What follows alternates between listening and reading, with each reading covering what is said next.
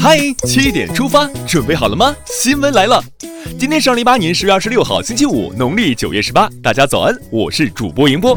先来看看昨夜今晨都发生了哪些大事。习近平近日在广东考察时强调，进入新时代，国际国内形势发生广泛而深刻的变化，改革发展面临着新形势、新任务、新挑战。我们要抓住机遇，迎接挑战。关键在于高举新时代改革开放旗帜，继续全面深化改革，全面扩大开放。二十四号下午，习近平来到暨南大学，勉励学生们好好学习，早日成才，把中华优秀传统文化传播到五湖四海。第八届北京香山论坛昨天在北京召开，习近平致贺信。日本首相安倍晋三昨天下午抵达北京，开始对中国进行正式访问。此访是日本首相时隔七年正式访华。针对美国媒体报道的特朗普苹果手机被监听问题，昨天外交部发言人华春莹幽默回应：“如果担心苹果手机被窃听的话，可以改用华为手机。为了绝对安全起见，可以停止使用任何现代通讯设备。”昨天，国防部新闻发言人透露，中印携手陆军联训将于年内在中国举行。据农业农村部消息，到去年年底，我国已建成五点六亿亩高标准农田，有力保障了国家粮食安全。交通运输部昨天表示，网约车行业正逐步纳入规范管理，目前已有一百多家网约车平台公司在部分城市获得经营许可。安全永远是网约车平台最高的门槛。昨天，全国扫黄打非办公室对外通报了一起特大网络侵犯著作权案，犯罪团伙侵权牟利超一千万元，五百多万部作品遭盗版。走维权的路，让侵权无路可走。昨天，安徽省人民政府原副省长周春雨因受贿、隐瞒境外存款、滥用职权、内幕交易，在山东济南中院一审公开受审。内蒙古自治区人大常委会原副主任邢云涉嫌严重违纪违法，目前正接受纪律审查和监察调查。昨天早上六点五十七分，我国在太原卫星发射中心用长征四号乙运载火箭成功将海洋二号 B 星发射升空，卫星进入预定轨道。中国航天捷报频传。下面来关注总台独家内容。在改革开放四十周年之际，习近平总书记再次考察广东。广东是改革开放的前沿阵地，广东今天的成就正是中国改革开放四十年成功实践的见证和代表。请关注央广时评，续写改革开放新篇章。再来刷新一组国内资讯：中华全国总工会昨天选举产生第十七届执行委员会，大国工匠高凤林、国乒功勋教练蔡振华当选副主席。昨天，四川省内江市双英煤炭发生一起瓦斯爆炸事故，致四人死亡，二人受伤，安全红线绝不能松。火爆！北京新能源车指标已排至八年后。北京小客车指标办公布，新能源小客车指标申请者超三十九万人。按照目前的分配规则，新申请者需要等到二零二六年后才能获得指标。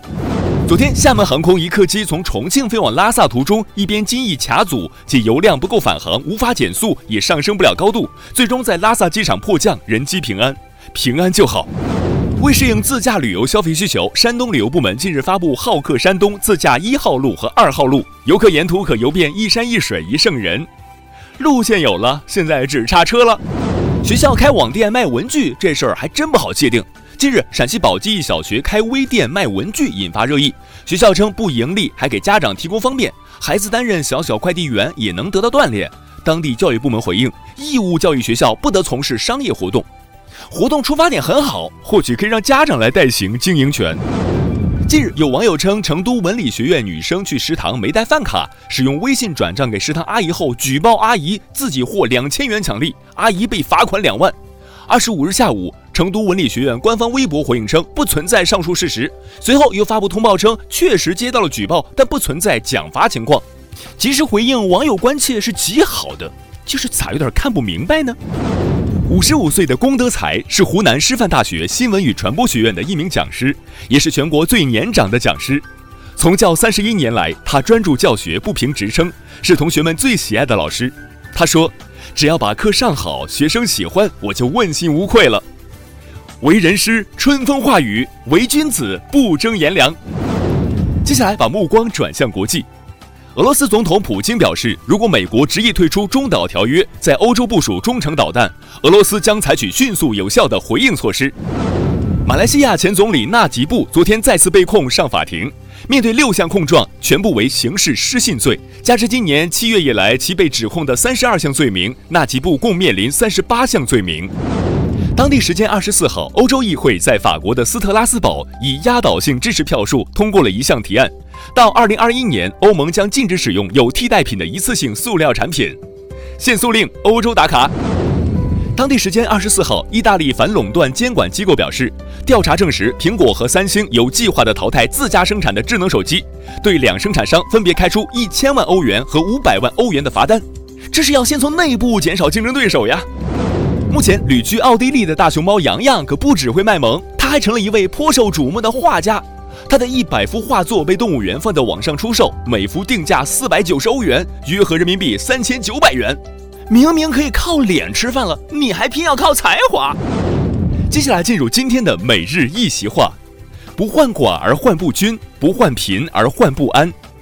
二零一六年一月十八号，习近平总书记在省部级主要领导干部学习贯彻十八届五中全会精神专题研讨班开班式上发表讲话，引用“不患寡而患不均，不患贫而患不安”，指出我国正处于并将长期处于社会主义初级阶段，我们不能做超越阶段的事情，但也不是说在逐步实现共同富裕方面就无所作为，而是要根据现有条件，把能做的事情尽量做起来，积小胜为大胜。不断朝着全体人民共同富裕的目标前进，不患寡而患不均，不患贫而患不安。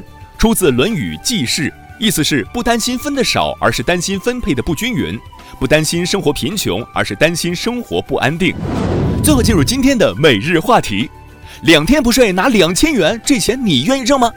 昨天，浙大医院精神卫生中心微信公众号发了一篇招募公告，完成保持二十四小时不睡眠任务，获得一千一百元。完成三十六小时不睡眠任务，获得一千五百元；完成四十八小时不睡眠任务，获得两千元。有网友戏称，发家致富就靠这一波了。这钱你愿意挣吗？留言区来聊聊。好了，今天的七点出发就到这里，更多精彩内容请关注央广新闻微信公众号，咱们明天再见。